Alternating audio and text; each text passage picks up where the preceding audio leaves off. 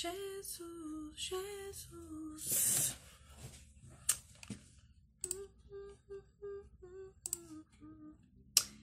Oi, como é que vocês estão, hein? Boa tarde para nós. Quinta-feira, 6 horas da tarde, nós aqui para falar de feminilidade bíblica. Deixa eu explicar uma coisa para vocês. A gente está estudando todas as quintas-feiras, eu e Regi, Regiane. Ó, já chegou Regiane, já vou botar para entrar aqui.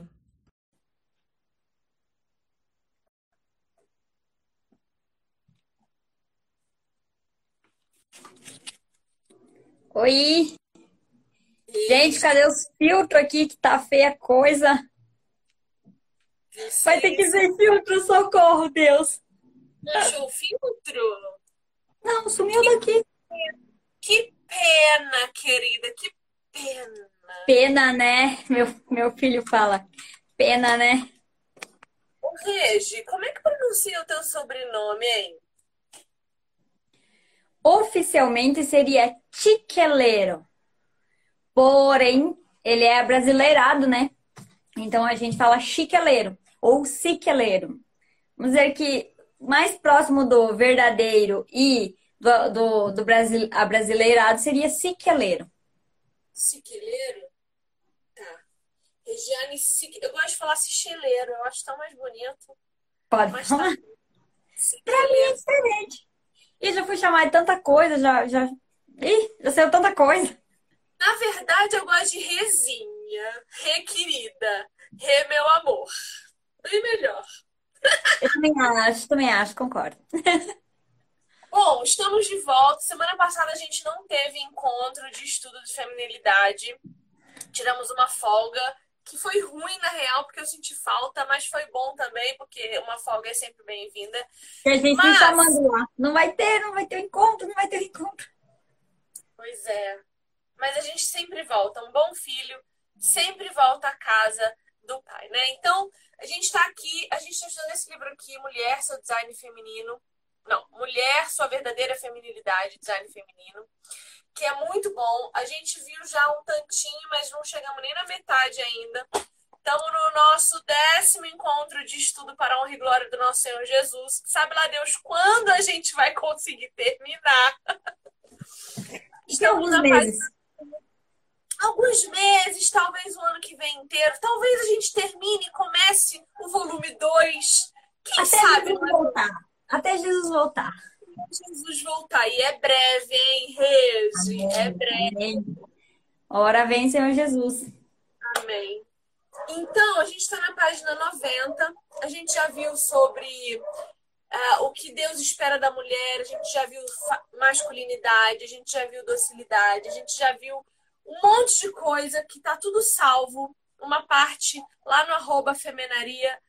Outra parte a gente vai começar a gravar aqui. Por que, que a gente está fazendo aqui? Porque as lives do Femenaria estão limitadas a uma hora. E eu e Regi junta, uma hora, nunca será suficiente nessa vida.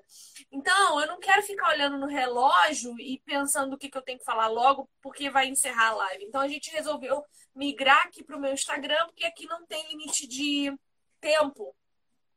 E aí, todos os vídeos, todos eles, desde o primeiro, estão no meu YouTube, estão no YouTube. Regi, você tá carregando no seu? Ah, pode vezes, ir né? lá. Pode ir lá que eu vou, vou carregar.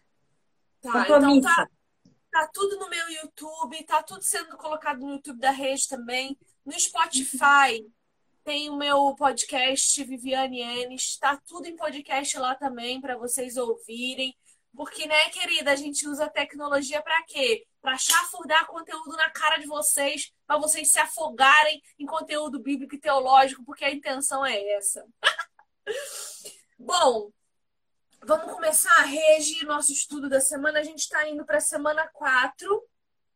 Uma serpente em meu jardim. E agora eles vão começar a pegar pesado. Chegou alguém aí na sua casa? Tocou a campainha? Deve ser amigo do meu filho. Ah, tá. A gente vai começar a falar então da serpente e de como a serpente não só tentou a mulher no jardim, como tenta-nos até hoje nos mesmos pecados e nas mesmíssimas inclinações. Você quer começar, Regi? Não, só quero comentar que eu achei engraçado. Engraçado não, né? Achei, sei lá. É que o nosso estudo vai começar falando da serpente, né? Que é o diabo, o que, que Satanás faz. E o devocional que eu fiz com o Arthur hoje de manhã foi justamente sobre isso. Que é uma coisa que a gente quase não fala. A gente não fica falando de Satanás o tempo todo, né? A gente fica falando de Cristo, e Cristo, e Cristo, e, e outras tantas coisas. E lá de vez em quando a gente vai falar especificamente de Satanás. E aí o devocional foi sobre isso e o estudo de hoje também é sobre isso. Achei bem interessante. Mas eu quero que você comece falando. Então, bora. Bom, as autoras começam a falar aqui, a Mary, né, no caso, começa a dar um testemunho de que na primavera ela gosta de encher o jardim dela de flores.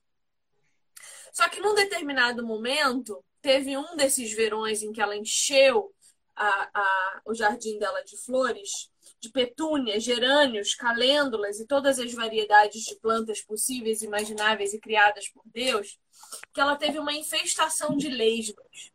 E essas lesmas destruíram todas as plantas, destruíram todas as coisas.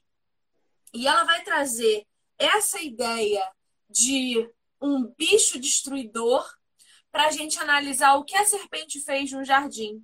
Que Adão e Eva com certeza não tiveram que brigar com animais comedores de plantas, porque eu tenho certeza que tem bicho que é pós-queda. Por exemplo, pernilongo, bicho pós-queda. Barata. Ou pelo menos não fazia aqueles.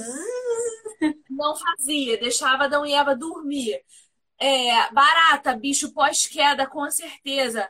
Urubu, pós-queda, com certeza.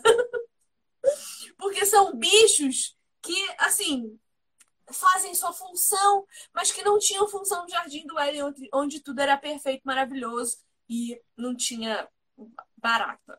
Bom, então ela diz assim, olha... O urubu é útil. Acho que o urubu é útil. O urubu é útil hoje, com morte. Pré-queda não tinha morte. Mas os animais não os anim... Ué, mas não tinha morte antes. A morte veio depois do pecado. Olha o Leandro falando que gato é pós-queda. Leandro, eu vou te bloquear. Deixa eu terminar essa live aqui que você vai ver. Você nunca mais vai receber notificação minha e aí você vai lembrar o motivo. Todas as vezes. Gato pós-queda. Tá brincando com fogo esse menino. Eu sei onde achar ele. Ele é de uma igreja aqui na minha cidade. eu sei onde achar. Vou dar um tapa nele. Sabe que eu não Bom, havia pensado nisso dos animais? É, não tinha morte. Não tinha. Nem de Verdade. bicho, nem Óbvio. de homem. O primeiro sangue derramado foi o sacrifício, em que Deus faz peles de um animal para vestir Adão e, e, Adão e Eva depois da queda, para cobrir as suas vergonhas. E ali já começa uma simbologia. E ali já aponta para Jesus. Bom, então ela diz assim: ó, nessa semana iremos analisar a estratégia da serpente, como Eva caiu em sua armadilha e como o pecado iniciou a fabricação do queijo suíço, que ela vai dizer que o queijo suíço é como as lesmas comendo tudo num jardim que abre um monte de buraquinho, né? Começando pelo relacionamento de Eva com Deus e atingindo o relacionamento entre homens e mulheres. Ó, o Leandro está fazendo uma outra observação aqui, ó, que o leão pastava como antílope. Apocalipse vai dizer isso, né? Que o leão vai voltar a comer grama, não tinha cadeia alimentar. Os animais pastavam, todos pastavam. Ai, eu, olha, tem um. Meus cachorros aqui amam fruta, né? Eles gostam de tomate. Seu der, eles comem maçã. Eles comem, eles não têm esse problema. E aí eu fico pensando que no jardim todos deviam comer também, porque, veja, a gente, quando a gente pensa no jardim, a gente imagina só duas árvores: a do bem e do mal e a árvore da vida. Mas não, a gente está falando de um jardim, um pomarzão, que tinha toda a variedade de fruta, toda. Então lá tinha no pé jabuticaba, carambola, goiaba, banana, devia ter muita banana, que banana é muito bom, né? Tinha Amora. a, a Mora, é, como chama aquilo? Pitanga. E comer do pé é uma das experiências mais extraordinárias que hoje a gente não se dá mais, mais o prazer, né? Meu marido ontem chegou em casa com uma sacola de plástico lotada de pitanga, tirada do pé de pitanga que tem lá na casa da mãe dele. ele trouxe um saco para mim. Eu só lavei e ó, vitamina C para dentro. Então, comer tudo, comer tudo, do pé, do frescor ali. Então, quando Deus diz dessa árvore você não comerá, ele não está dizendo só existe essa árvore mais uma ou mais duas. Não, você tem liberdade para comer tudo, de todos os lugares. Mas dessa aqui não. Então Deus dá um limite muito pequeno. E mesmo assim a gente não quer. Que é hoje também a mesma coisa, né? Quando a gente pensa em obedecer a Deus, a gente logo pensa em escravidão, como se obedecer a Deus fosse algo ruim, quando na verdade obedecer a Deus é o lugar onde a gente é mais feliz, é obedecendo a Ele. E aí ela continua dizendo que no seminário que, que elas participam, né, no seminário que elas dão, é, elas recebem alguns relatos. E eu faço questão de ler esses relatos, porque são ah, relatos. A gente, a gente recebe isso todos os dias. Eu recebo isso todos os dias. Pessoas dizendo exatamente as mesmas coisas. Então ela diz assim, ó, uma mulher mandando uma carta para elas. Não aguento mais. Faz três anos que meu marido pega no sono em frente da TV e estou completamente furiosa e amargurada porque ele não me ama nem me abraça como um marido deveria fazer. Olha a gente reclamando de estereótipo, mas criando estereótipos para os homens.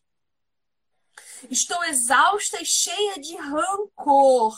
O que é errado, sei muito bem. Bato as portas e fico amuada. Todavia, não consigo explicar a meu marido porque estou tão zangada. Outro dia, ele me disse que cansou de ser maltratado.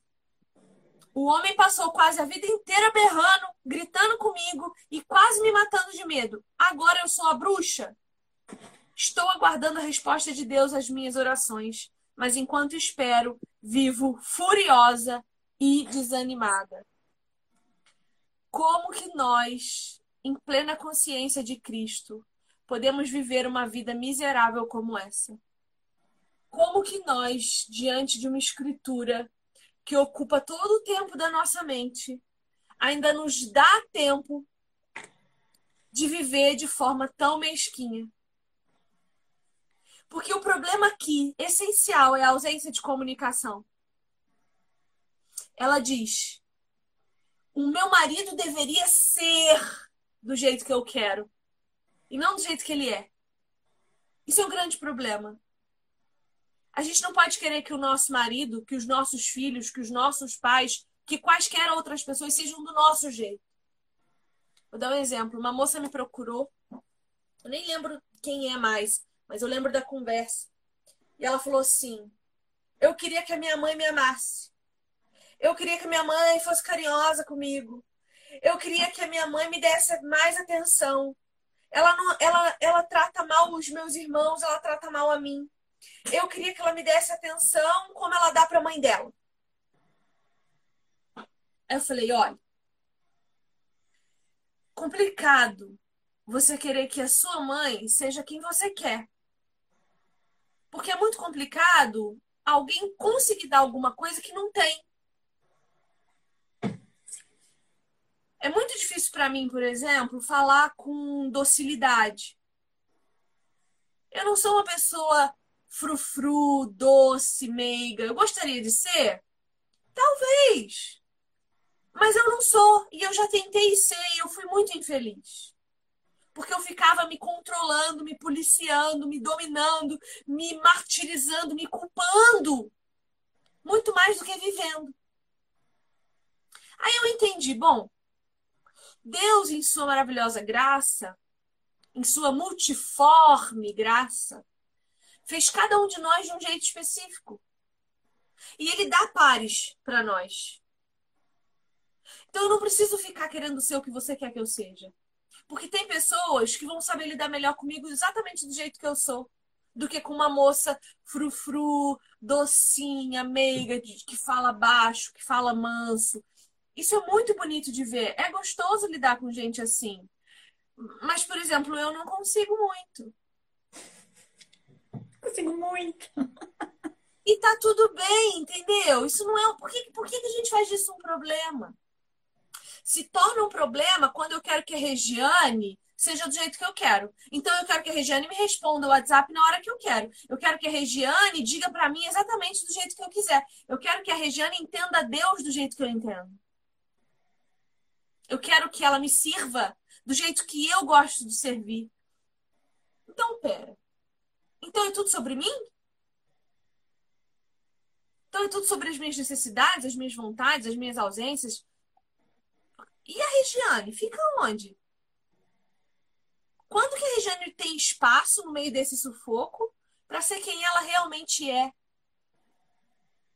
E quando que eu vou amar a Regiane como ela realmente é? Sabe? Então, se você fosse esperar para ser minha amiga somente se eu respondesse rápido o WhatsApp, nós não seríamos amigas. Exatamente. E a gente vai se adaptando sempre. Para enxergar o outro também, né? Que o outro não é como eu quero que seja e não é como eu. O outro é o outro, é uma outra ver... é, verdade, não. É uma outra pessoa, é uma outra personalidade, é uma outra vivência. Eu sempre falo assim que é compreensível que um casamento precise de, de tanto diálogo, porque é, eu vim do meu núcleo familiar. O meu núcleo familiar é meu pai, minha mãe e eu. É, né? Meu, meu pai, minha mãe e eu.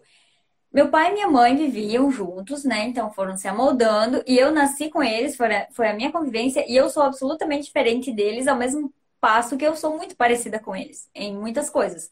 Mas ainda assim eu sou diferente, sendo criada naquele ambiente.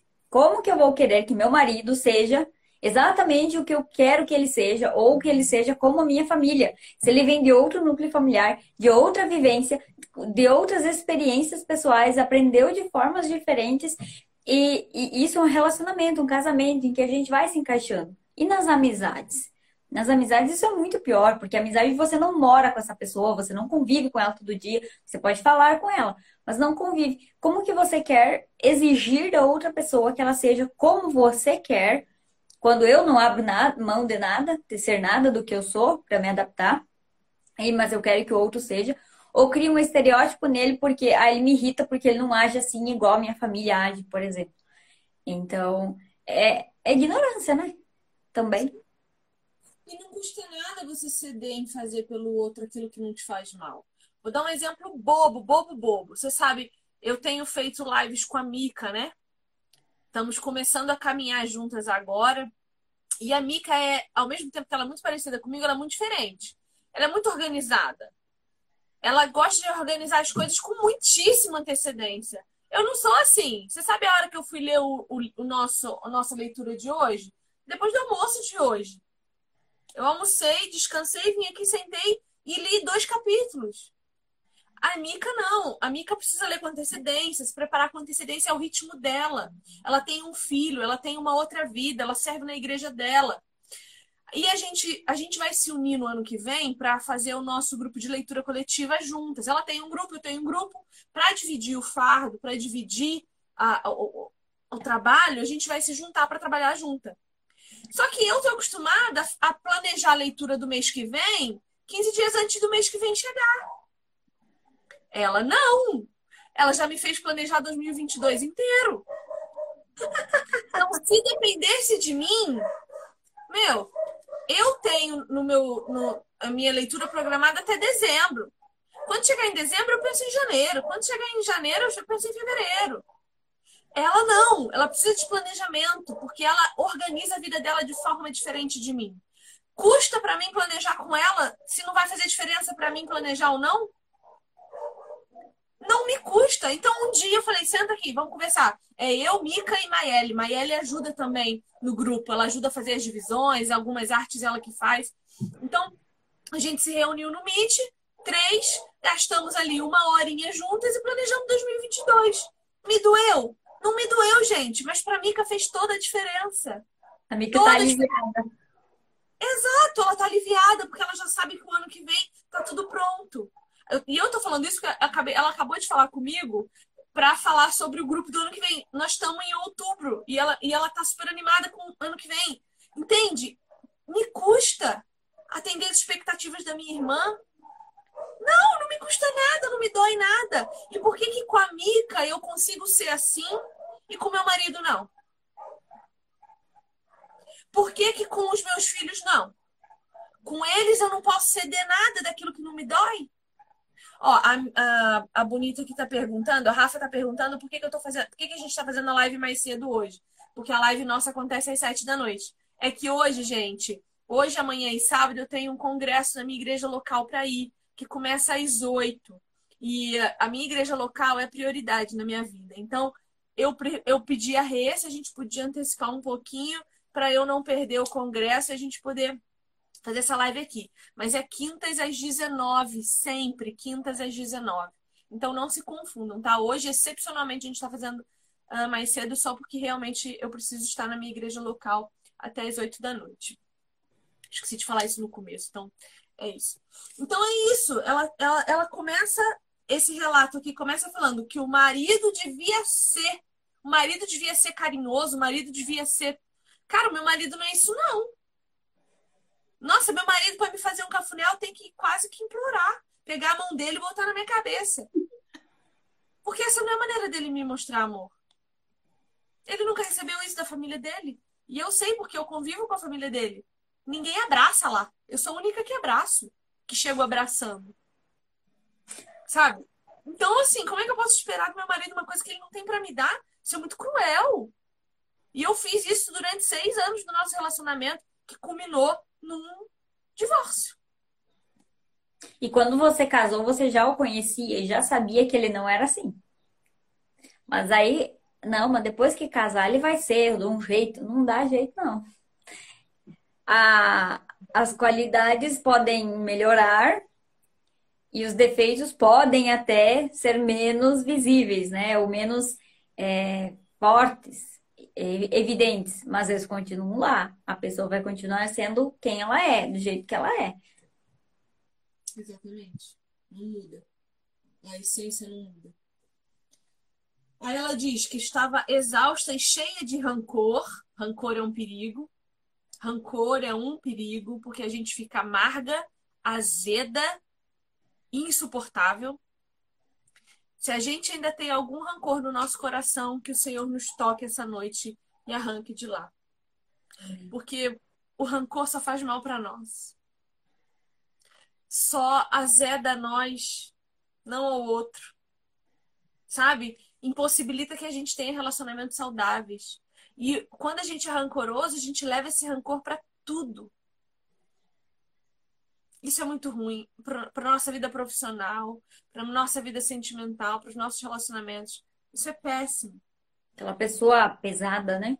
Que você nossa. chega perto, tá sendo. Ah, parece que você não pode dar um riso que ela pesa em você. Aquela nuvenzinha na cabeça, sabe? Preta, que você olha para a pessoa, você sai cansada de uma conversa de cinco minutos. É muito ruim. E a gente está acostumado a reclamar dos outros serem assim, mas a gente também é e não reconhece. Isso é, isso é nossa. Por favor, né? Aí ela continua dizendo, ó, todavia não consigo explicar a meu marido porque estou tão zangada. Mulheres, cresçam, amadureçam.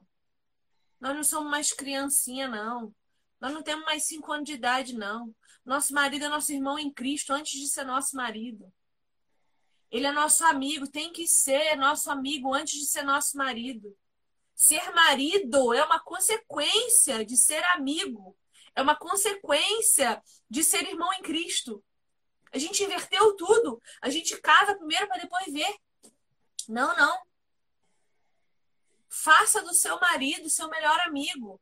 Não importa as consequências, fale a verdade. Deus não honra mentira, não, viu? Então, converse. Senta, fala assim, ó. Senta aqui, vamos conversar. Deixa eu te falar um negócio. E não é com raiva, não. É igual gente, falar igual gente. A gente, a gente fica falando igual bicho rosnando entre os dentes. Coisa feia. A gente tem essa mania ruim de fazer isso, igual bicho.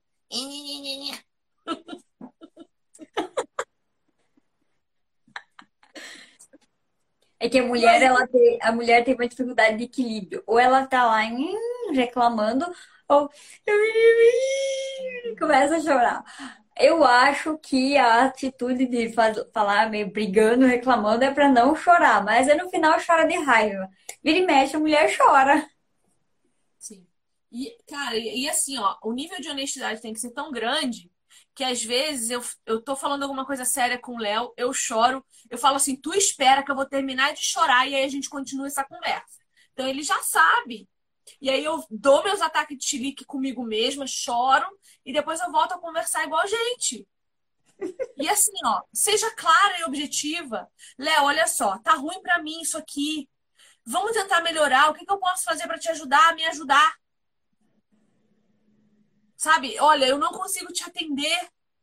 Meu marido é sistemático com o horário de almoço. Ele é sistemático. Meio-dia é o horário do almoço dele. Não é meio-dia e cinco. Não é dez para o meio-dia. É meio-dia.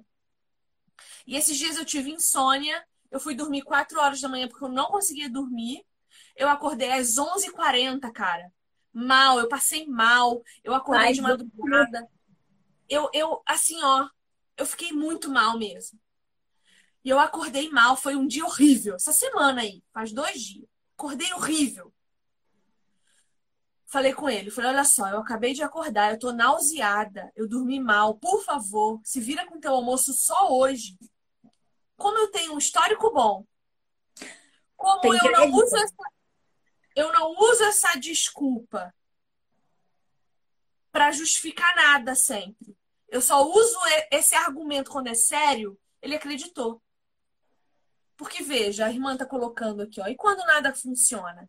Bom, ou você não está dando exemplo de funcionamento, ou a forma como você fala não é a mais correta. A gente tem que mais ser exemplo do que falar. Antes de conversar, a gente tem que ser aquilo que a gente espera do outro. Então, se eu espero mudança, eu primeiro mudo. Uma coisa que tem me falado muito esses dias. Ah, mas o meu marido ele não toma frente da minha casa meu marido não lidera. Minha primeira pergunta é: você deixa? Uhum. Ah, mas se eu deixar, ele não vai pagar a conta. Problema dele. A conta da casa é problema do meu marido. Eu ajudo. Eu não, eu não governo. Ah, mas ele vai deixar faltar. Deixa faltar, aguenta a consequência. Você escolheu esse cara para casar. Agora você aguenta o processo de amadurecimento dele. Deixa acabar a luz. É igual a história do lixo. Deixa feder a casa inteira até ele lembrar que é responsabilidade dele botar o lixo fora. Mas não fica porrinhando a cabeça do cara. É o processo dele de aprendizado. É o processo dele, é o jeito dele. Nós somos mais detalhistas. No, nosso gen é detalhista. Nós prestamos mais atenção no, no pequeno. O, o, homem é macro. Ele é macro, ele não está preocupado com o pequeno, ele está preocupado com o grande.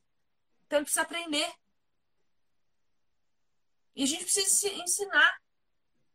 Do mesmo jeito que nós somos ensinadas por eles em muitos aspectos. Em muitos aspectos. Então a gente precisa dar exemplo. Cale a boca, aguente o tranco e se dobre diante de Deus, chore com Deus. Senhor, ajuda meu marido a perceber onde ele está errando e me ajuda a ser para ele auxiliadora que eu fui feita para ser. Ah, mas eu converso e não adianta. Então pare de conversar, comece a dar exemplo e deixa o cara liderar. Deixa ele cair, deixa ele tropeçar esteja lá diante dele com a mão erguida para levantar ele do chão. Ah, mas vai faltar o Danone, o Danone dos meus filhos. Deixa faltar. A mamãe uma vez falou isso para mim. Meu marido não lembra de comprar o Danone. Cara, deixa sem. A criança não vai morrer por causa de um Danone, não. Deixa sem, deixa o filho e chorar com o pai. Poxa, pai, tô com vontade de comer um Danone. Para o cara entender que é responsabilidade dele. Ai, mas os homens são idiota? Não, eles não são, é que a gente está tomando a frente de tudo. E aí é lógico que eles vão deixar. É lógico que eles vão deixar. Precisam fazer. Pois é, do mesmo jeito a gente. Nós somos muito folgada também. A gente quer que eles façam tudo por nós. E paciência é uma virtude. Ninguém tem paciência com a gente, não, né? Nós somos lindas, maravilhosas, impecáveis. Tem que ter paciência com a gente também. Porque às vezes o cara já largou o governo porque ele cansou de tentar. Sim. Alguém falou aqui, Vivi, é, que não sai falando do, do, dos defeitos do marido por aí. Nossa, isso é um ponto, não tem nada a ver, até, né? Fugindo um pouquinho. Mas esse é um ponto muito importante. A gente tem que ter muito cuidado com o que a gente vai falar e com quem a gente vai falar a respeito de um problema conjugal. Então, eu já vi situações assim deploráveis de pessoas conhecidas, sabe? É, de ver indireta em público, casal se dando indireta em público, ou da pessoa contando para qualquer um a respeito de como é o marido, de como é a esposa. Nossa, isso é uma coisa tão ridícula, porque assim, não, se eu falo mal do meu marido, eu não tô falando mal do meu marido. Eu tô falando mal de mim. Fui eu que escolhi meu marido. E ele é parte de mim. Hoje nós somos um. Então, mas tirando a parte do somos um, ah, vamos dizer que o outro não entenda. Eu estou falando mal de mim. Fui eu que escolhi meu marido, fui eu que escolhi casar com ele. Assim, ele tem problema? Tem, tem problema. Ah, vai ter algum momento que eu vou precisar de auxílio? Chamar alguém, a irmã mais velha, né? A irmã mais experiente, para conversar com ela? Vai, com certeza vai. Todos nós precisamos ter alguém com quem conversar, mas são pessoas limitadas e pessoas específicas. Eu lembro quando eu era adolescente, eu tinha um problema muito grande. Porque eu era cristã e as minhas amigas não eram cristãs. Então, muitos dilemas adolescentes eu não queria conversar com elas porque eu sabia que o conselho delas seria absolutamente me desregrando do evangelho, longe de, de Cristo, ou que nem entenderiam aquele dilema porque ele estava diretamente ligado à minha fé. E muitas vezes a gente tem feito isso com o mundo, sabe? Eu sei que eu tenho pessoas que se eu chegar e falar qualquer coisa aleatória do meu marido, assim, ah, o meu marido, sabe, eu não tô nem reclamando dele. É, contar alguma coisa que eu dele, a pessoa vai dizer assim: ai, nossa, meu, como é que tu aguenta? Por que tu não deixa dele? Sabe? Ah, também, qualquer coisa é só deixar. Essa é a forma que as pessoas têm visto. Então a gente tem que cuidar muito bem. Não tem aquela, aquele dizer que é a assembleia de vozes. As pessoas que você escolhe para ouvir são poucas as pessoas. Mais ou menos o, o tanto de gente que você tem de amigo. E a gente não tem muito amigo, não. De verdade, são poucos. Então a gente precisa aprender justamente a respeitar o nosso cônjuge também nisso, em não sair falando dele por aí, para todo mundo, contando os defeitos e as qualidades. Porque a gente não sabe quem é que está de olho também. É, e, e eu sempre deixo isso muito claro aqui. Eu tenho um propósito com tudo que eu falo. Você vê, eu falo muito do meu relacionamento marital, mas você não fica vendo foto minha com ele, ele não gosta de se expor. Mas ele sabe e ele entende que eu tenho um propósito com tudo o que eu falo. Então, se eu tô aqui falando do meu relacionamento com meu esposo, se eu tô falando das minhas dificuldades e das minhas alegrias com ele, eu já conversei muito com ele sobre isso e ele me deu autorização para fazer. Eu não falo nada que ele não saiba e as coisas que ele me pede para não falar, eu não falo. São poucas. Ele só pede para eu não dizer o endereço. e né, não dizer onde a gente. Eu. É, você tem. Você é rara. Então ele pede algumas coisas assim para proteger não a nossa identidade, mas a nossa segurança mesmo, a nossa integridade física. Então, tudo que eu falo aqui, eu falo com meu marido sentado do meu lado, viu? Ele sabe. Eu não, eu não falo mal dele pelas costas. De, mas, olha, mas nunca. Eu não falo mal dele para quem eu não conheço. Na verdade, eu nem falo mal dele. Quando eu falo dele, é dizendo porque ele já mudou. E ele mudou porque eu mudei primeiro. Né? Então, quando nós estávamos juntos,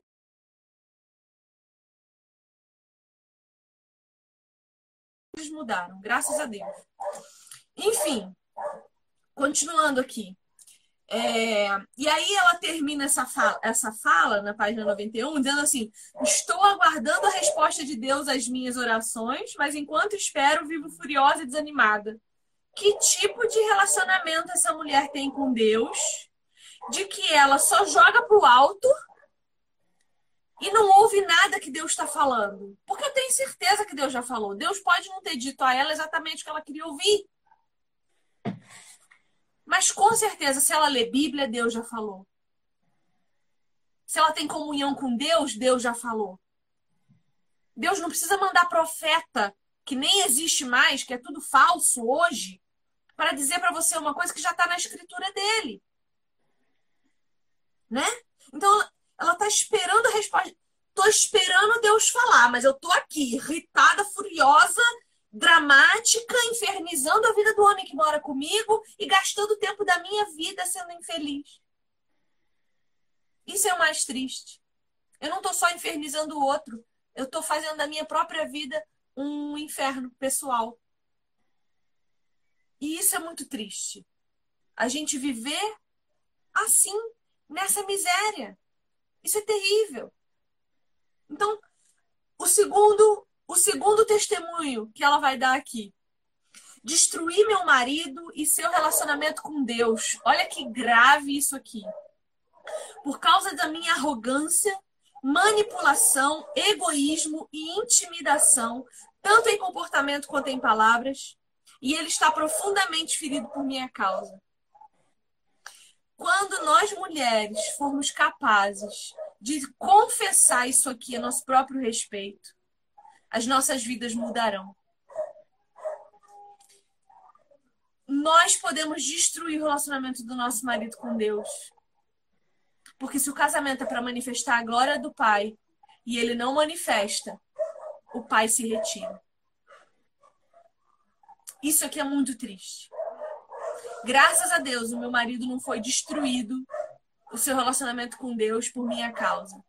Porque eu era uma recém-convertida, ignorante, que pintava e bordava na cabeça dele, dizendo agir de acordo com a vontade de Deus mas em momento nenhum eu reconhecia a minha arrogância, a minha manipulação, o meu egoísto, egoísmo e a minha intimidação contra ele.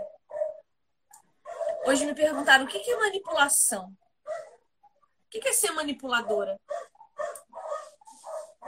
Ser manipuladora é você usar o seu poder de influência sobre o outro porque o outro te ama, porque o outro te respeita, para fazer com que ele faça aquilo que você quer. Para fazer com que ele atenda às suas luxúrias, aos seus egoísmos, às suas necessidades mais egocêntricas. Que nada tem a ver com o outro. Tem que o outro perceba que você o induziu a fazer aquilo. Exatamente. Isso é muito triste. Você usar o amor do outro contra ele. Deplorável. Deplorável. E é isso que a gente faz. A gente manipula o outro até com a nossa vagina. A gente transa para poder fazer o outro ser controlado por nós. E essa é a maior mentira que contaram para nós, porque a gente não consegue. Homem nenhum fica com a gente por causa da nossa qualidade sexual.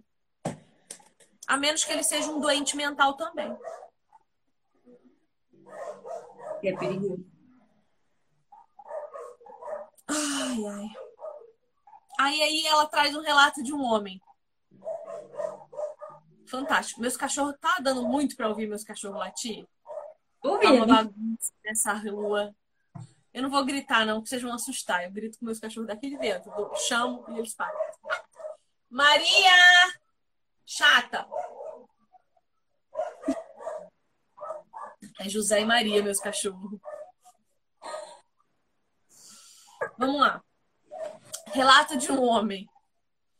Faz tempo que não me relaciono com uma mulher de verdade. O motivo é simples. Faz tempo que eu não conheço uma mulher de verdade.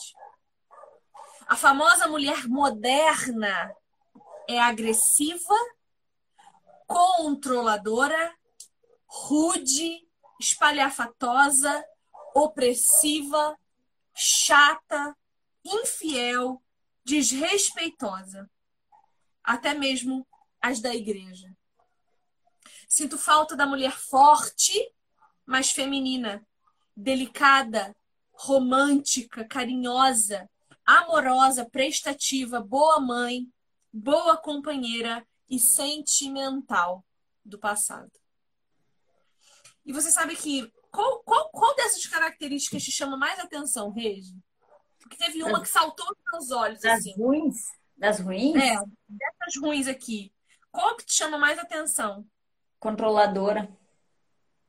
Controladora? E opressiva, porque assim, eu acho que hoje se fala tanto em ah, as mulheres são oprimidas, as mulheres são oprimidas, mas o que a gente vê é as mulheres infringindo opressão. Mas eu ainda vou no controlador, que eu acho que é o mais evidente. Você acha que é a pior? Não.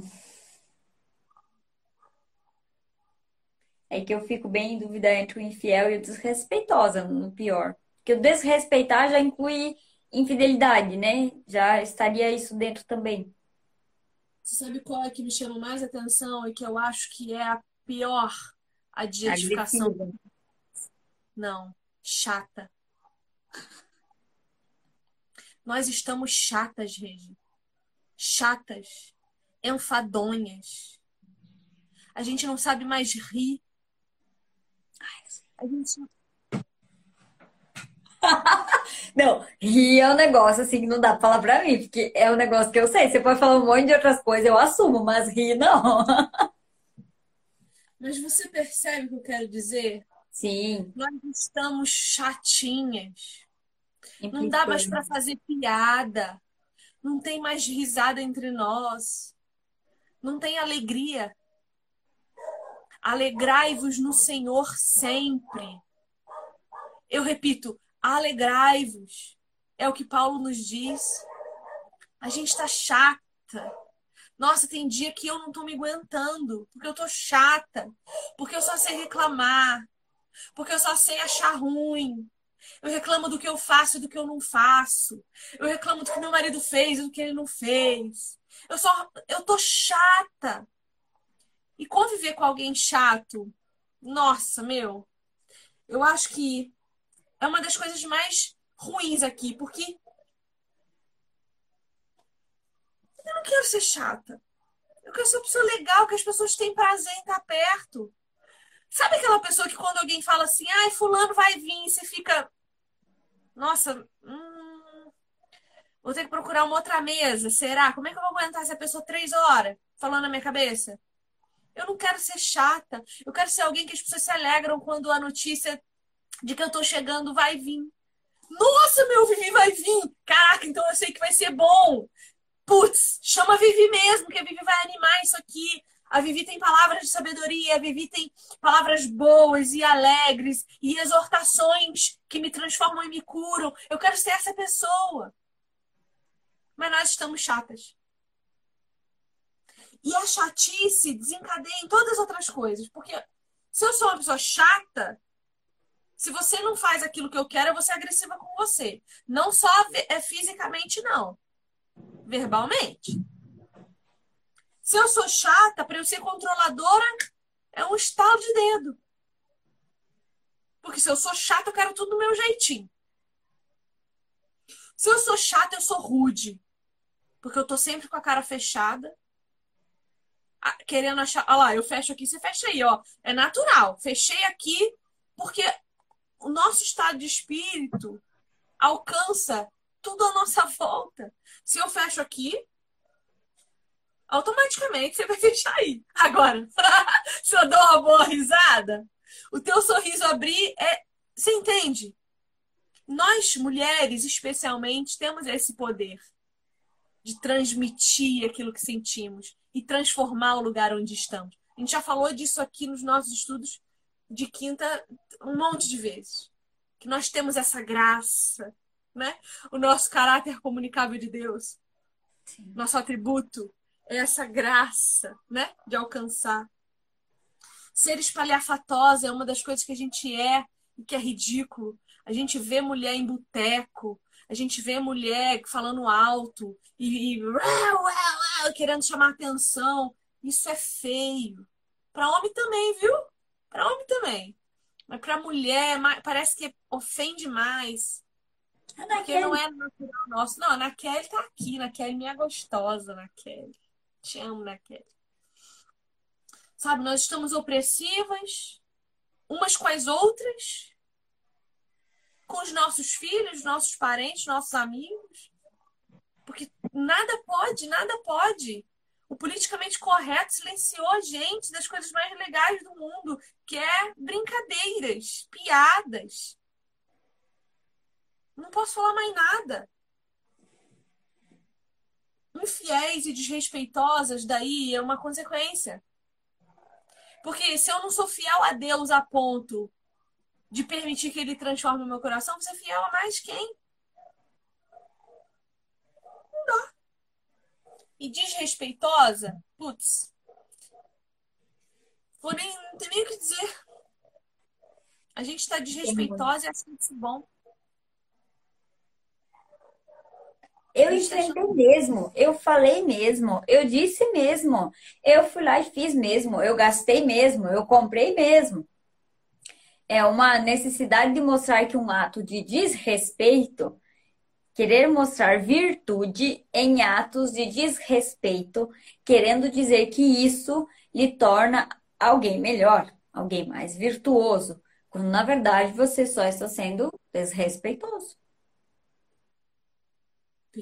Coisa mais triste. E aí esse cara vai dizer, olha, eu sinto falta de uma mulher forte, sim. Mas ao mesmo tempo feminina. Forte, mas delicada. Forte, mas romântica. Meu, eu nunca imaginei que a gente fosse chegar num tempo em que os homens fossem sentir falta do nosso romantismo.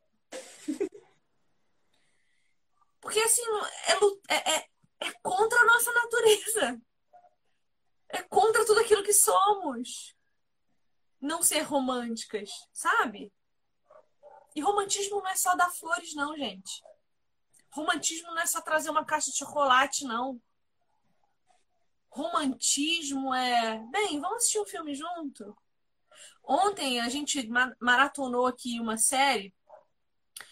E depois da série, o meu marido continuou falando da série, discutindo política, sociologia, é, cristianismo e Deus. Ele foi tomar banho, me chamou para ir junto lá sentar. Ele tomando banho, eu sentado no vaso, conversando sobre a série. Ele saiu de lá. A gente deitou na cama de novo para dormir. É, continuamos falando da série. Isso é romantismo, é partilhar com o outro a sua vida de forma agradável e não chata. Chata, nós estamos chata. Eu não quero ser uma mulher chata, não. Eu não quero, não. Bom. Eu tenho, sair, eu tenho que sair às 19? E tu também tem que Eu tenho. Eu tenho que sair às 7. Então hum. vamos parar. A gente não fez nem meia página. Ô, Regiane, por favor, né? A gente vai levar dois anos e meio para terminar esse livro. Meu Deus do céu! Joguei pro alto a oração, então. Tá feita. Que, se, que tá seja feita. E fora o próximo. Ih, anos aqui, até a volta de Jesus. Tô falando. Quinta-feira, minha agenda já tá fechada para sempre. Não tem outro compromisso. O Regi, então a gente se encontra de novo aqui. Ah, pode ler no final. Não quer falar no finalzinho? Falar, dá tempo? Verdade, vamos terminar. Satanás, inimigo de Deus, trabalha duro para desfigurar a beleza do nosso design divino. Ele luta para ofuscar o esplendor daquilo que fomos criados para refletir. Faz de tudo para impedir que homens e mulheres sejam mostruários da espetacular história de Deus. Ou seja, a minha história não é minha, é a história de Deus. A Bíblia nos avisa contra a estratégia de Satanás e garante que o poder de Jesus Cristo nos capacita a lutar contra o inimigo e derrotá-lo. Então, que nós possamos enxergar que Satanás está agindo no meio de nós, ele é o imperador dessa terra. Se a gente não abrir os olhos, o imperador dessa terra vai continuar nos governando. A gente precisa entender que a nossa missão é contar uma história. A minha vida foi criada para contar uma história. A história de um Cristo, de um redentor, de um salvador e de um Deus misericordioso que nos resgata para ele. E que a Bíblia é que nos, que nos ensina as estratégias de Satanás. Então a gente precisa focar na Bíblia. Porque ela vai trazer para nós tudo aquilo que Satanás está fazendo e nos dará estratégias para sair desse lugar de manipulação, não só de nós para com os outros, mas de Satanás para conosco. Porque Satanás enganou e manipulou a mulher no jardim. E é o poder de Jesus Cristo que nos capacita a lutar contra o inimigo e derrotá-lo. Então, todas essas semanas de estudos que estamos fazendo e todas as que virão, elas são para que nós entendamos que é pelo poder de Jesus Cristo e é conhecendo a Ele que nós vamos derrotar Satanás, assim como Ele já venceu o mundo, né? Assim, tá, estava meditando essa semana, aconteceram, essa semana foi muito louca. Foi muito louco, aconteceu muita coisa, muitas coisas tristes, eu perdi um ente querido, enfim, e isso tudo me levou a refletir algumas situações.